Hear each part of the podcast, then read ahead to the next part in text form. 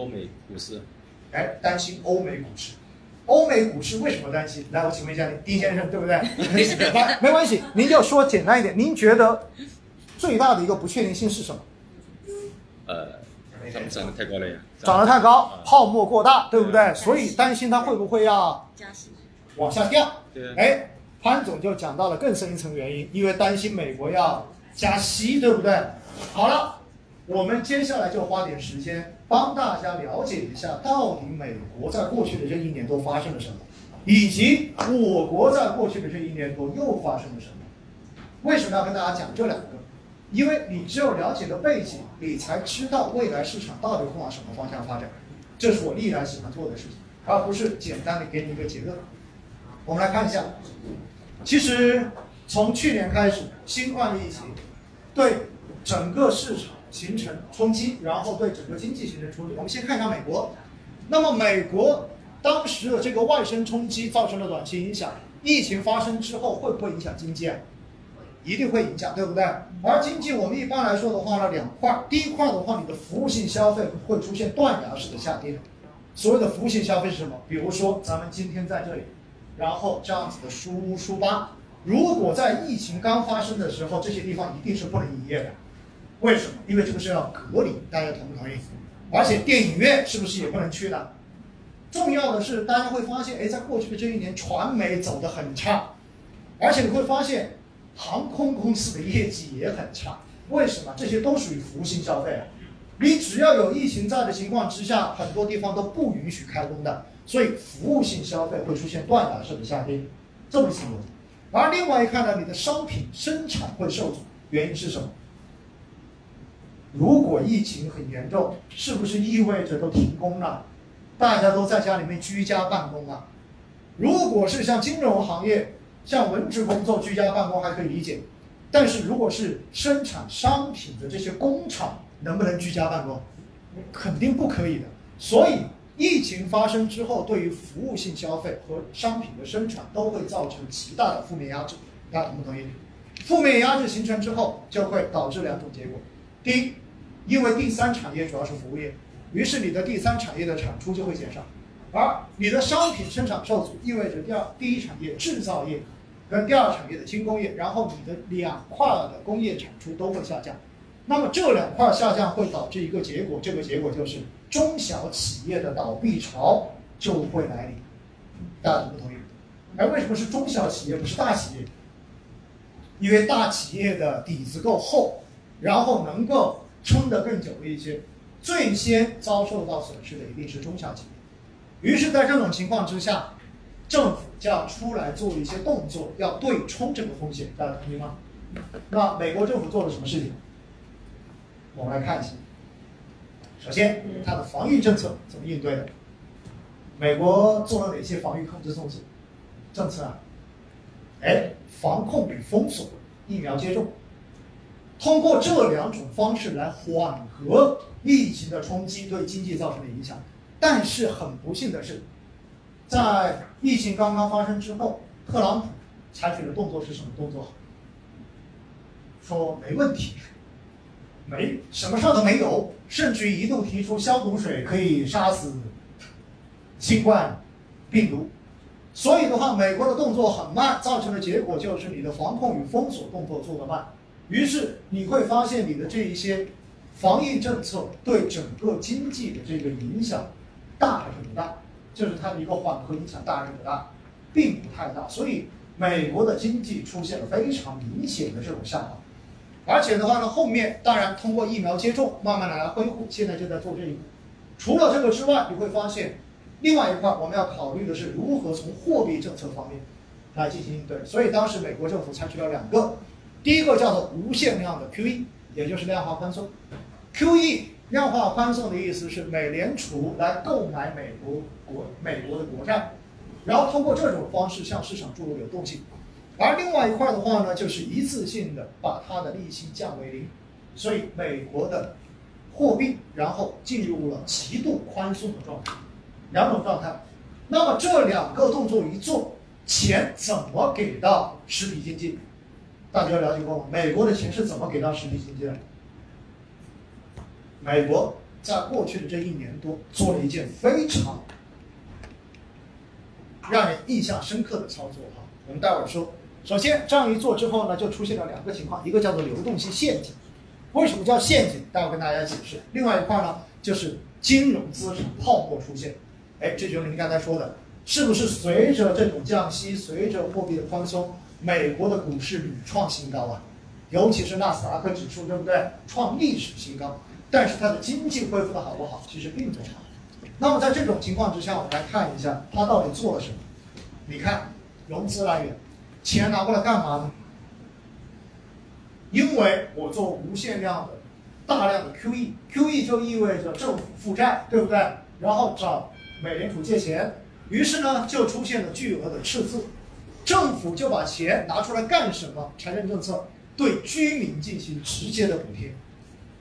我不知道大家有没有印象，当去年美国政府开始对居民做补贴的时候，国内也有专家提出来说。中国的这一个救市政策也应该要给老百姓直接发钱，大家有没有看到这一个说法？你们认不认同？你们觉得发钱好不好？不好。我告诉大家，一定不好。为什么？发钱给大家之后，大家想想看，你拿着钱会去做什么？这是很关键的一个事情。你拿钱会去做什么？你拿钱之后会去消费吗？不一定。大家拿着钱，我觉得绝大多数人可能首先考虑的问题是先把它存起来吧，对不对？到最后就发现，哎，钱越发越多，结果流动性市场上面的流动性一点都没增加，这就是所谓的流动性陷阱。所以美国发生了什么？对居民进行过度补贴，过度补贴到什么程度呢？据统计，美国的居民就是失业员工啊，每周在家里面躺平，可以拿到政府给的三百美元的这个救助金。每周三百，然后一个月的话可以拿到一千两百美元，我乘一下人民币可以拿多少钱？那么这一个数字意味着什么？大家知道吗？居然比很多人工作的工资都高。那你告诉我，如果这个事情延续下去，会发生什么事情？大家都选择躺平吧？我躺在家里面拿的钱更多，我肯定在家里面躺着了，对不对？我干嘛要去工作？所以。造成了一个结果，居民的收入提高，老百姓极有钱。老百姓有钱之后拿钱去干嘛？哎，这就是个问题。拿钱去干嘛？我们来看，首先对就业形成挤出效应。大家会发现，在过去的这几个月，每个月美国公布非农就业数据的时候，好像都不达预期。我告诉大家，不是因为美国经济没复苏，不是因为他没有职位提供，而是这帮人选择主动失业。就是有工作我也不想做，我情愿在家里面领补贴，所以你会发现他的就业率一直上不去。那除此之外，你看就业挤出项是不是又强化了商品生产继续受阻啊？开工不足嘛，对不对？另外一块呢，老百姓拿着钱，我们看会做什么？商品消费过热。为什么是商品消费过热？实际上，在美国经济中间，拉动经济最主要的支柱是消费，而这个消费中间最主要的是服务性消费，也就是刚才我们说了，大家出去吃饭呢，然后大家出去做马杀鸡啦，对不对？大家出去其他的聚会等等，主要是服务性消费拉动。但是因为疫情控制的不好，所以服务性的消费是断崖式的下跌。那大家钱又多，又坐在家里面，又不去工作，那这个时候干嘛？上去逛商场啊，逛什么商场？网络商场啊，逛完之后干嘛？买买买啊！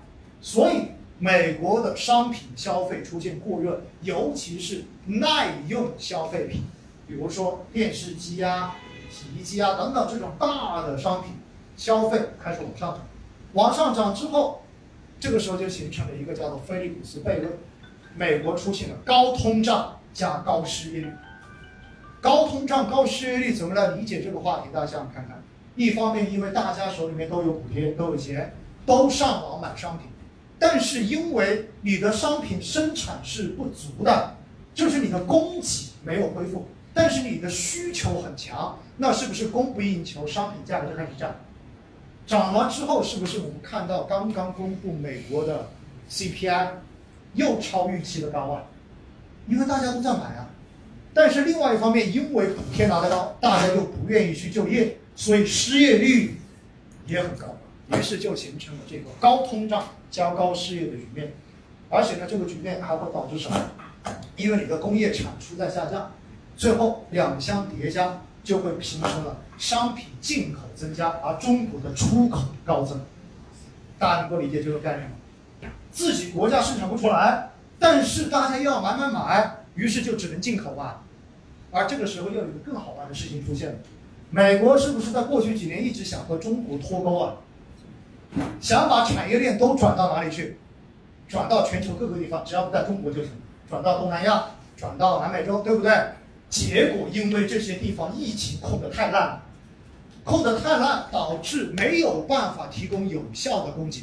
于是最后一发现，全球只有一个国家能够稳定供给，这个国家是谁？就是中国。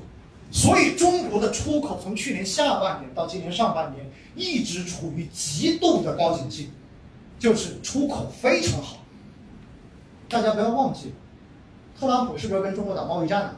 嗯，是不是对中国商品征收了大量的高额关税？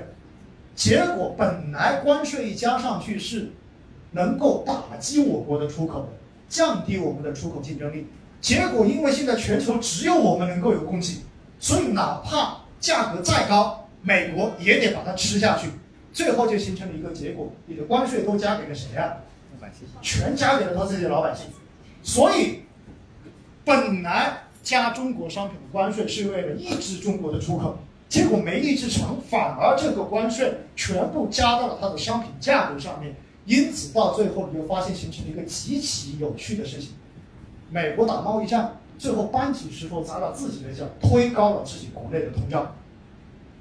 所以美国为什么近期不断的向透露出信息，要跟中国去检讨贸易执行的协定啊？说白了就是想要降关税嘛，因为推的它的通胀过高。在这种情况之下，我们就相当于哈，有时候开句玩笑说，你不得不相信“国运”这两个字，真的这就是运气。中国的出口从去年的下半年到今年的上半年，一直都是拉动中国经济很重要的一条支柱，一直在高增。好了，当你看完这些东西之后，真正美国陷入到了这样的一个环境，现在该怎么办呢？于是我们就看到了。服务偏好、服务消费偏好慢慢开始弱化，而且呢，制造业长期脆弱性也会慢慢的增加。如果它的开工永远不足的话，是不是相对而言它的很多厂就活不下去了？而另外一块，服务性消费为什么偏好会弱化？大家会发现，包括在国内也一样，疫情是改变了很多人的消费习惯的。有很多人以前从来不在家里面点东西的，现在都已经习惯在线上解决所有问题。可能都不打算再回到实际场景中去了，所以这是一个长期的影响。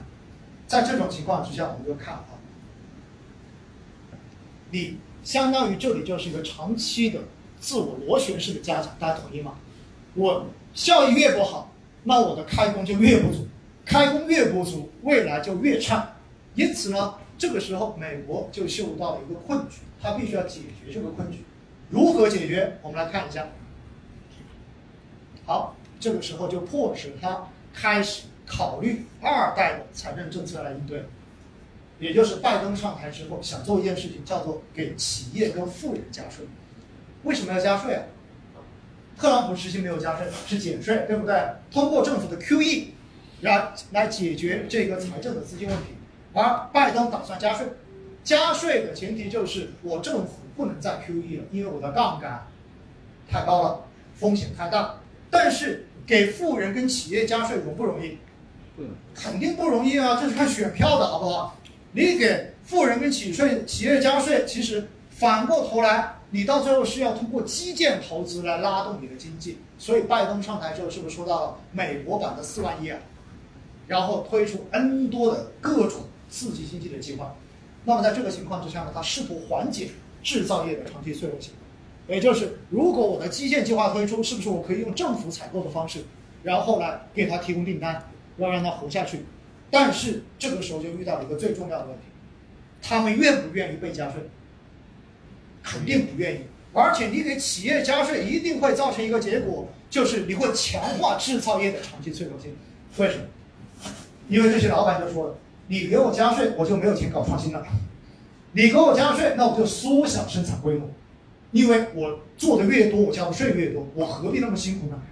于是你就会发现，美国就陷入到了一个两难境地：不加税吧也不行，加税吧完蛋了，对于制造业可能还有负面的影响、负面的压制。所以在这种情况之下，我们就看到争议巨大。最后你发现，拜登政府每一次出台的相关东西，到最后都会缩水的，因为你的原计划要那么多，到最后你肯定执行不下去。好，在这种情况之下，这是它的一个规模压缩的问题。同时，这还会造成一个什么样的结果？我们看，服务消费的偏好弱化，造成服务业的潜在供需下降，而制造业的长期脆弱性造成制造业潜在供给减少，这个很好理解吧？因为越来越收缩嘛。